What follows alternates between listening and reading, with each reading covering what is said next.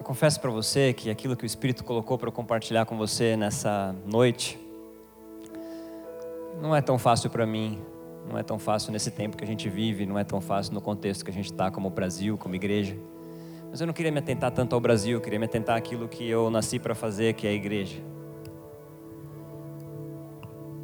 Ah, quando a gente fala de pastor e de rebanho, de animal mesmo, alguns pastores de ovelhas, estou falando do animal, são os donos do rebanho, além de pastorear as ovelhas, também são os donos das ovelhas, o dono da propriedade. Isso é muito comum no campo. Mas no caso da igreja de Jesus, nós somos os pastores, eu sou um deles, mas o rebanho não é meu. O rebanho é de Jesus. Nós só pastoreamos o rebanho que é de Deus. E meu coração está muito entristecido, ferido, por aquilo que a igreja tem, a religião tem feito com a igreja de Jesus, com o rebanho de Jesus. E, e aquilo que eu quero falar nessa noite, eu queria que você baixasse as suas guardas, as suas armas, os seus pré-conceitos, os seus valores, os seus ideais, para que o seu coração realmente se abrisse para aquilo que eu creio que o Espírito preparou especificamente para essa noite, ah, através da minha voz.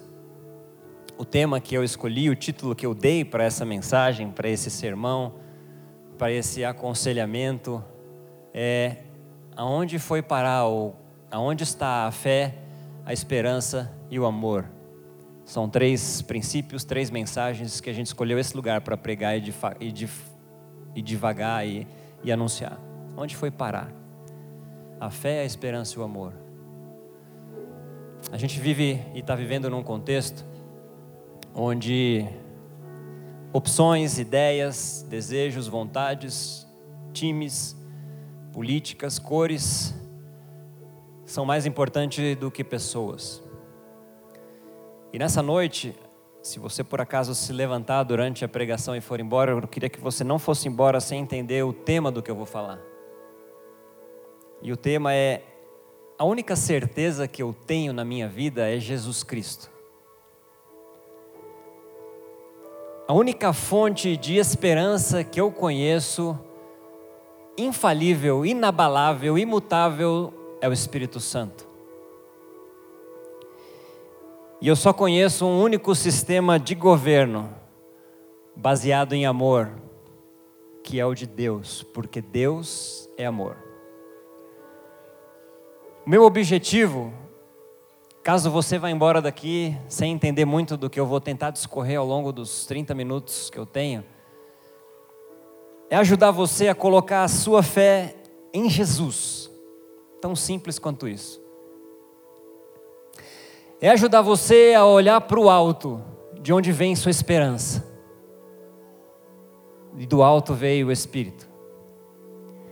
E a se submeter a essa lei do amor. Esse é o meu objetivo nessa noite. É fazer você conseguir passar por esse tempo difícil, como Estevão passou pelo apedrejamento. Estevão estava sendo apedrejado, tomando pedrada, pedregulho, porrada, chute, pontapé, paulada nas costas e olhando para o alto. Ele consegue ver o céu, ver Deus falando com ele. Como isso é possível? Eu quero te ajudar nisso. Eu queria ler com você Efésios 4, 30 e 32, para contextualizar o momento que a gente vive e como ele é bíblico. Paulo orienta essa igreja com o seguinte texto: E não entristeçais o Espírito de Deus eu creio que se é possível entristecer o Espírito de Deus, também deve ser possível alegrá-lo. Eu acho que Deus olha para nós em alguns momentos da nossa vida, o Espírito, e dá um sorriso, fala: Esse é o meu filho. Olha só, ele cutuca Deus assim, Jesus, o Espírito Santo, falei que ele ia dar boa. Mas eu acho que também em alguns momentos a gente entristece ele, como Paulo está escrevendo aos Efésios. E quando é que a gente faz isso? Não entristeçais o Espírito de Deus, no qual estáis selados para o dia da redenção. Toda a amargura e ira e cólera e gritaria e blasfêmia e toda malícia sejam tiradas dentre vocês. Antes, sede uns para com os outros, misericordiosos, perdoando-vos uns aos outros, como Deus também vos perdoou em Cristo. Esse cenário de amargura, de ira, de cólera, de gritaria, de blasfêmia é comum para você nos dias em que a gente vive? Sobretudo nesse mês de outubro? Eu honestamente não queria fazer alusão ao momento que o Brasil vive, mas eu sou um pastor eu sou um pastor de pessoas. E eu sei que esse tema está afetando você. Eu sei que esse tema está afetando a sua paz. Eu sei que esse tema está te preocupando. Eu sei que esse tema talvez esteja dividindo você com algumas pessoas ou algumas pessoas de você. E o Espírito me impele a ter que abordar esse assunto, porque daqui poucos dias a gente vai se deparar com uma situação e, e eu queria que você fosse com qualidade de vida, como seu como voz pastoral, nessa noite eu queria te ajudar a enfrentar essas semanas com mais fé, amor e esperança. Eu estava em dúvida se eu ia fazer isso, mas eu vou ser corajoso e vou fazer. Eu queria saber quantos não votaram no Bolsonaro no primeiro turno. Levante a mão, por favor, junto comigo. Eu também não votei, tá? Fica tranquilo, se você não votou, ninguém vai te apedrejar. Tá bom. Obrigado. Ah, por acaso alguém votou no Lula? E pode ter coragem de levantar a mão? Está num ambiente seguro? Não? Não? Ok. Mas eu queria orar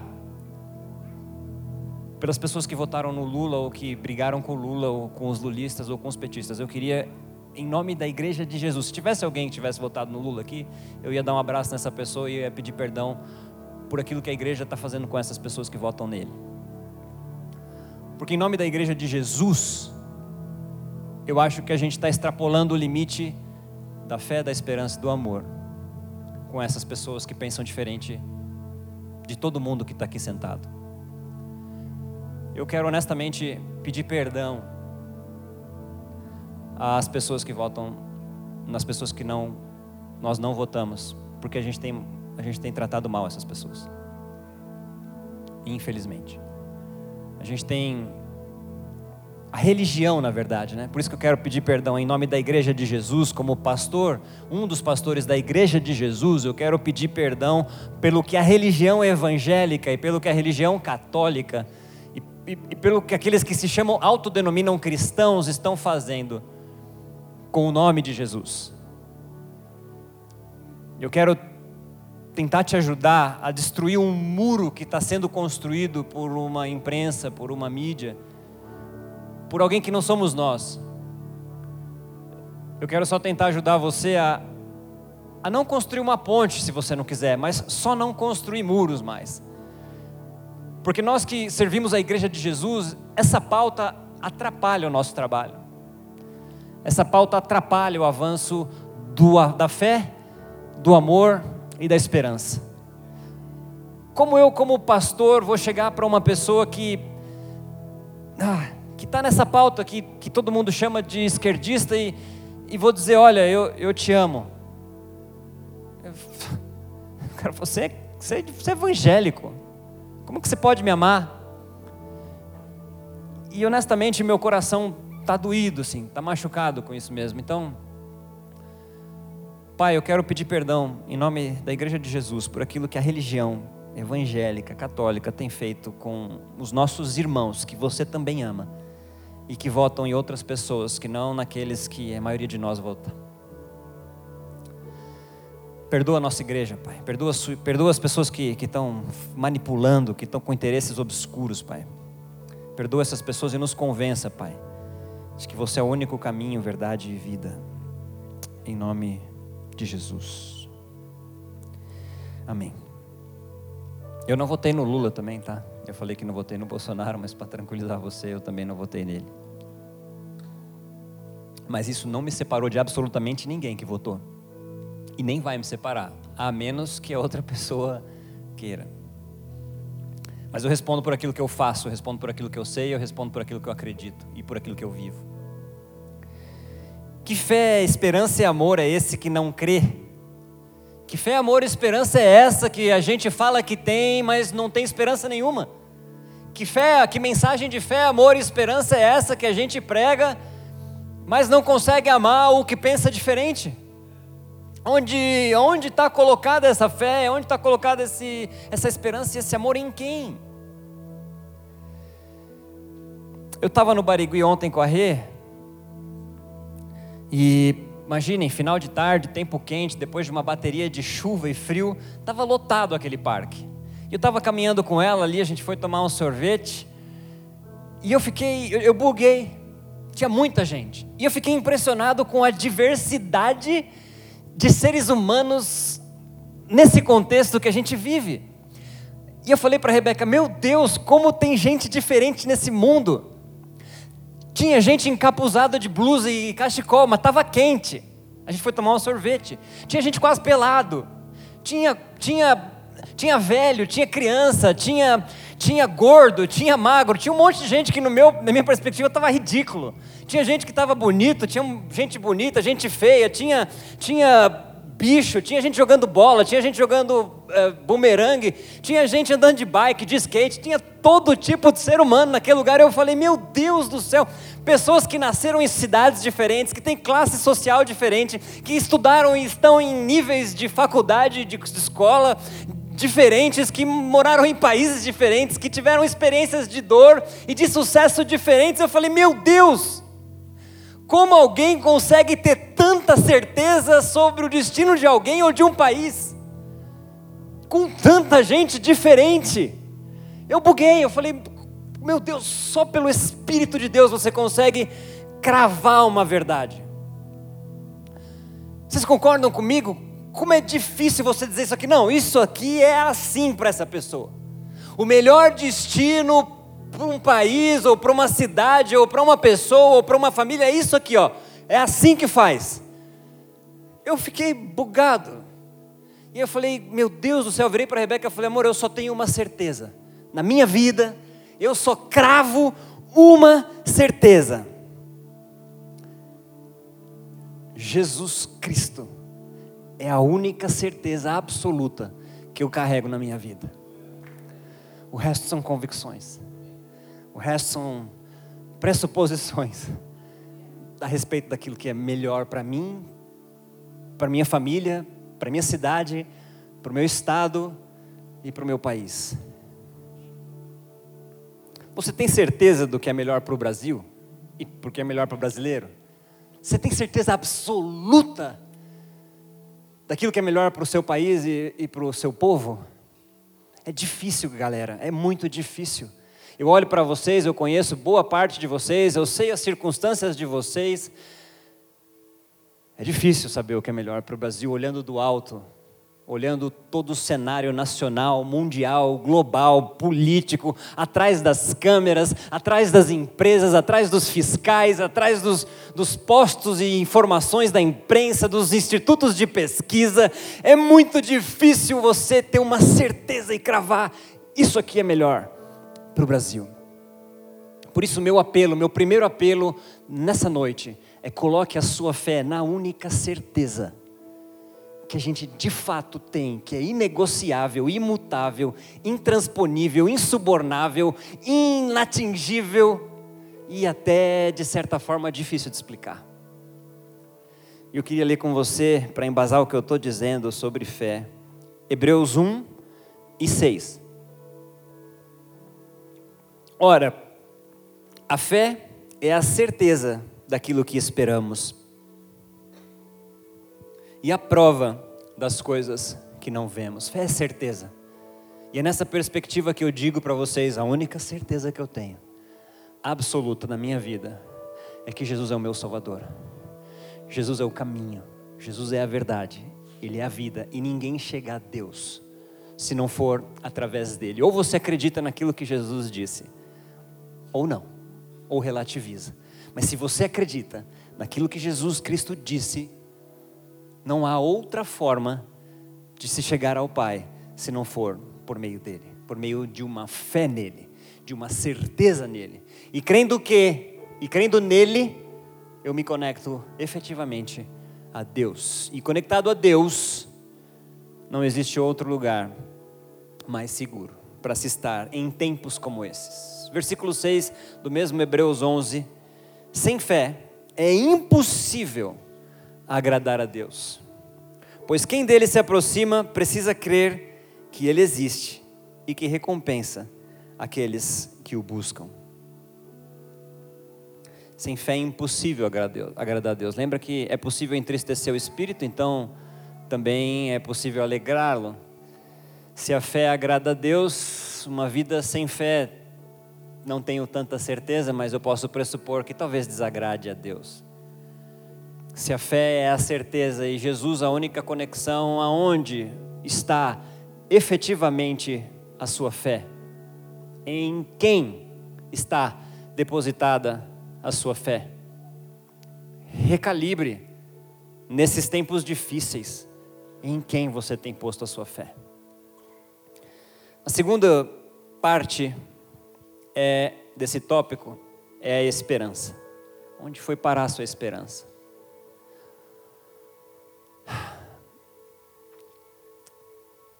Eu não vou votar no PT. Eu sei, por que eu estou repetindo isso?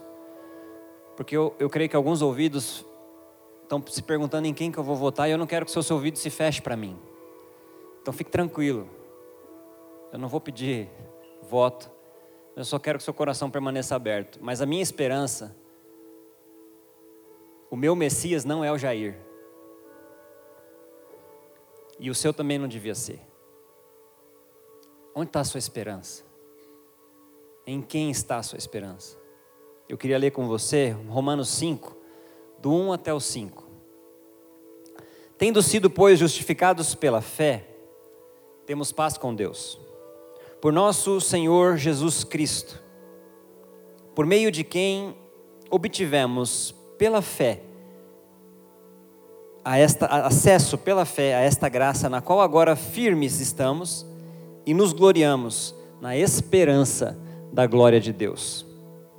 Não só isso, mas também nos gloriamos nas tribulações, porque sabemos que a tribulação produz perseverança, e a perseverança, um caráter aprovado, e o caráter aprovado, a esperança. Existe um processo que inclui tribulações, que inclui sofrimento, que inclui constância, que inclui a aprovação de um caráter, cujo resultado é uma vida de esperança. E a esperança não nos decepciona, porque Deus derramou o seu amor em nossos corações por meio do Espírito Santo que Ele nos concedeu. Primeiro ponto, eu disse que a fé precisa estar em Cristo. Segundo ponto, nesse texto, na conclusão dele, versículo 5: E a esperança não nos decepciona, porque Deus derramou o seu amor em nossos corações por meio do Espírito Santo que ele nos concedeu. Sua esperança precisa estar ligada ao Espírito Santo que você carrega. Quando eu comecei a falar aqui nessa noite, eu não sei se você se lembra, eu creio que sim, eu sempre faço essa brincadeira às vezes, falei para você ver Deus, olhar para a pessoa que está do teu lado de fato Deus está sentado ao seu lado dentro de uma pessoa. Nós somos templo do Espírito Santo. E o Espírito Santo é Deus. Nós estamos falando de Deus Pai, Deus Filho e Deus Espírito Santo. E se o Espírito Santo está depositado sobre a pessoa que está do seu lado, logo, Deus está sentado ao seu lado. Só que ele também está sentado em pessoas que votam diferente. Ele também está sentado dentro de pessoas que pensam diferente. Ele também está dentro de pessoas que não concordam com você, não pensam igual a você. Onde está a sua esperança? Eu queria que você colocasse a sua esperança no Espírito que você carrega. Eu queria que você colocasse a sua fé no Cristo que te conectou com o Pai e a sua esperança no Espírito que te orienta em toda a verdade. Independente do destino que essas eleições terão, você carrega um Espírito. Você foi conectado a Deus por meio da fé em Cristo. E eu, como pai, talvez um dia possa falhar com os meus filhos, possa tratá-los, educá-los mal, possa uh, me distrair no meio dos meus negócios e das minhas coisas e esquecer deles. Mas a Bíblia diz que, ainda que uma mãe se esqueça do seu filho, o Deus que cremos e que viemos aqui encontrar, jamais se esqueceria de você. Então, por que você está tão preocupado ou preocupada ao ponto de criar conflito, cancelar pessoas, sair de mesas, levantar de rodas. Embora você tenha todo o direito de fazer isso, eu só peço que você ame as pessoas. E esse é o terceiro ponto daquilo que eu tenho para dizer: o amor. Falei sobre fé, falei sobre a esperança, a fé em Cristo, a esperança no Espírito e o amor em Deus. Quem vocês acham que Deus ama mais? A esquerda ou a direita? Os dois, obviamente. E a gente ama quem mais? Mateus 5, 43 e 45 ao 45 diz: Olha esse texto. Eu queria que você prestasse atenção comigo na leitura. Eu queria que você se perguntasse se você consegue viver esse texto nesses dias. Vocês ouviram o que foi dito, Jesus está falando isso. Ame o seu próximo e odeie o seu inimigo. Mas eu lhes digo: ame os seus inimigos e orem por aqueles que os perseguem. Eu vou repetir. Jesus disse: Ó, antigamente era ame os seus amigos e odeiem os seus inimigos. Na lei. Mas eu estou dizendo outra coisa agora. Eu estou dizendo isso aqui, ó. Amem os seus inimigos e orem por aqueles que perseguem vocês, para que vocês venham a ser filhos de seu Pai que está nos céus, porque Ele faz raiar o sol sobre maus e bons e derrama chuva sobre justos e injustos. Deus não tem filhos prediletos. Deus não ama mais aqueles que se alinham à pauta conservadora e nem ama mais os que se alinham à pauta extremista, radical. Deus ama todo mundo e ama igual, e Ele dá uma instrução: amem os seus inimigos e orem por aquele que vos perseguem. Um senhor pedreiro que está ajudando a gente na CHF, conversando eu, ele e o Cal nessa semana.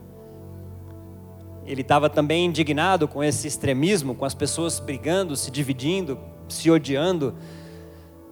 E ele disse para uma pessoa que estava bem radical, assim, que tinha cancelado alguns irmãos e tal, e ele falou o seguinte: Cara, fica esperto, hein, porque se o PT ganhar, você vai ter que orar pelo presidente da República se você é cristão de verdade, você vai ter que orar por ele. Cuidado com o que você está falando. Deus não tem filhos prediletos, Deus tem filhos que preferem Ele. E eu queria que o seu coração se abrisse para esse amor. Deus é amor.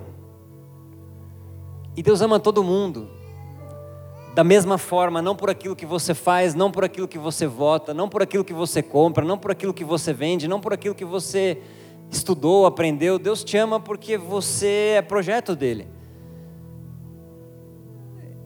A gente cantou uma música extremamente poderosa. Primeiro me amou com tudo que sou, minha vida te dou. Deus é amor. Deus é seu Pai. E como diz o versículo de Mateus, mas eu lhes digo: amem os seus inimigos e orem por aqueles que os perseguem, para que vocês venham a ser filhos de seu Pai que está nos céus. Essa é a sua identidade. Onde está a sua fé? Eu espero que esteja em Cristo. Onde está a sua esperança? Eu espero que esteja no Espírito que está sobre você, em você, ao redor de você, com você e que o seu amor esteja em Deus antes de qualquer coisa. Eu amo a Rebeca, eu amo vocês, E eu sei que eu sou amado pela Rebeca e por muitos de vocês. Mas mais importante do que esse amor é o amor de Deus por mim. Ele deu tudo o que tinha por mim. Eu sempre conto essa história, vou contar rapidamente. Um, um pastor famoso de Nova York estava pregando sobre a graça. E no final do culto, as pessoas estavam indo embora, veio uma senhorinha para ele e falou assim: Oi, pastor, deixa eu só ver se eu entendi o que o senhor falou. É, então quer dizer que Deus perdoou todos os meus pecados? Ele falou: É isso mesmo, senhor, entendeu certo. E, e mesmo tendo eu feito tudo aquilo que eu fiz de errado, Ele me ama mesmo assim? Sim, senhor, entendeu certo. É, ele te ama mesmo assim. E não há nada que eu faça que Ele me ame mais, nem que eu, que eu deixe de fazer que, que ame menos. Ele falou: É isso aí. O senhor entendeu muito bem, parabéns. O senhor entendeu bem, prestou atenção na pregação. Ela falou, e aí, por mesmo eu sendo tudo isso, ele deu tudo que ele tinha, o único filho dele, para morrer, para sofrer o que sofreu no meu lugar, é isso mesmo? Ele falou, parabéns, o senhor entendeu muito bem. Aí ela falou assim: Eu estou chocada. Ele falou, mas por quê? Eu tô, eu tô realmente preocupada. Ele falou, mas por quê? A senhora devia se alegrar. E ela respondeu, porque um Deus que me, me deu tudo, o que eu diria para ele se ele me pedisse tudo? Quem sou eu para não entregar, entregar tudo para um Deus que me entregou tudo? Eu ia cantar uma música aqui que fala. Não.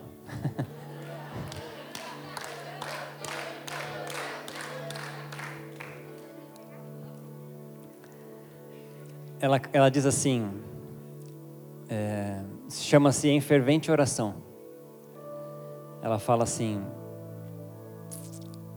Quando tudo perante o Senhor estiver, e todo o teu ser Ele controlar, só então has de ver que o Senhor tem poder quando tudo deixares no altar.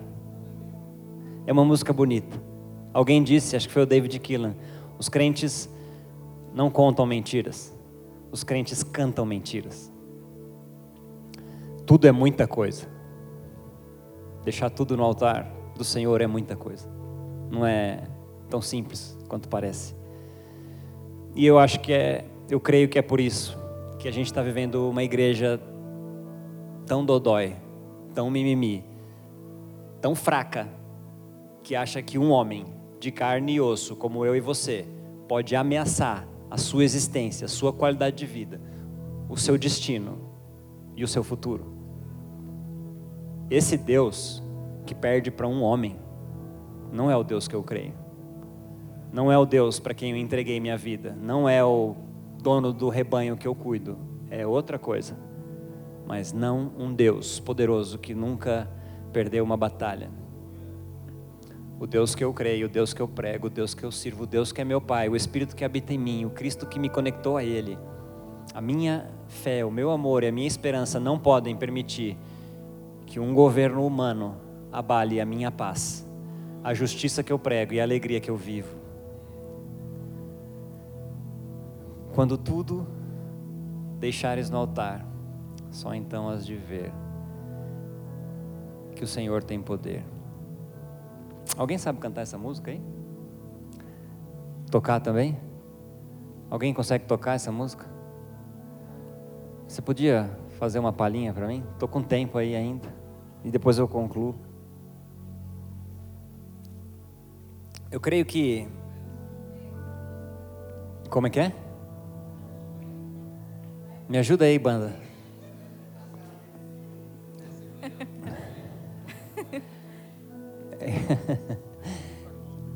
Eu queria que enquanto a gente canta essa música, eu queria que vocês prestassem atenção nessa letra. Eu eu estou vivendo uma fase da minha vida onde eu estou sendo obrigado a deixar tudo no altar. E não é fácil. Eu tenho 44 anos, eu já passei por vários sofrimentos na minha vida. Esse é um sofrimento diferente e eu entendi que não é tão simples deixar as coisas no altar. E o próximo nível, o próximo acesso, a próxima fase, a próxima série ou a próxima faculdade no mundo espiritual depende de alguns desbloqueios, como dizem alguns coachings, mas eu vou chamar de algumas compreensões, de algumas vulnerabilidades. Dependem de você aceitar alguns limites, algumas fraquezas, alguns pecados, algumas debilidades, algumas ignorâncias no sentido de falta de conhecimento. E enquanto a gente canta essa música, e eu vou fazer só ela uma vez, eu queria que você abrisse o seu coração e se perguntasse: onde está a sua fé? Onde está a sua esperança? Onde está? Onde você tem depositado o seu amor? Em quem você tem crido?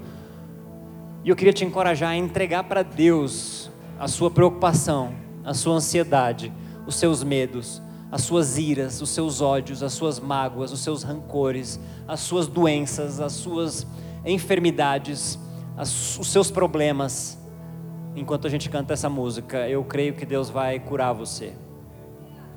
Nós temos pregado de um Jesus que disse que a gente faria coisas iguais e maiores às que ele fez. E eu creio que nessa noite, além da mensagem e da verdade que você ouviu, você vai levar para casa a cura, a resposta, a libertação que você procura. E quando a gente terminar de cantar, eu volto e concluo meu pensamento.